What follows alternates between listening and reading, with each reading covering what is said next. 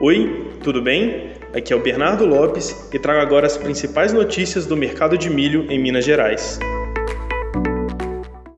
Poucas diferenças no mercado de comercialização de grãos em Minas Gerais nesta quarta-feira, dia 6 de abril.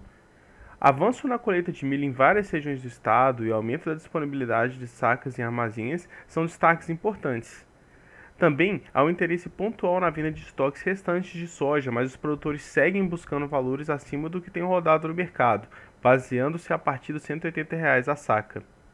Aqueles vendedores que têm fôlego para segurar o estoque por mais algumas semanas têm preferido estocar os novos grãos do que acelerar as vendas.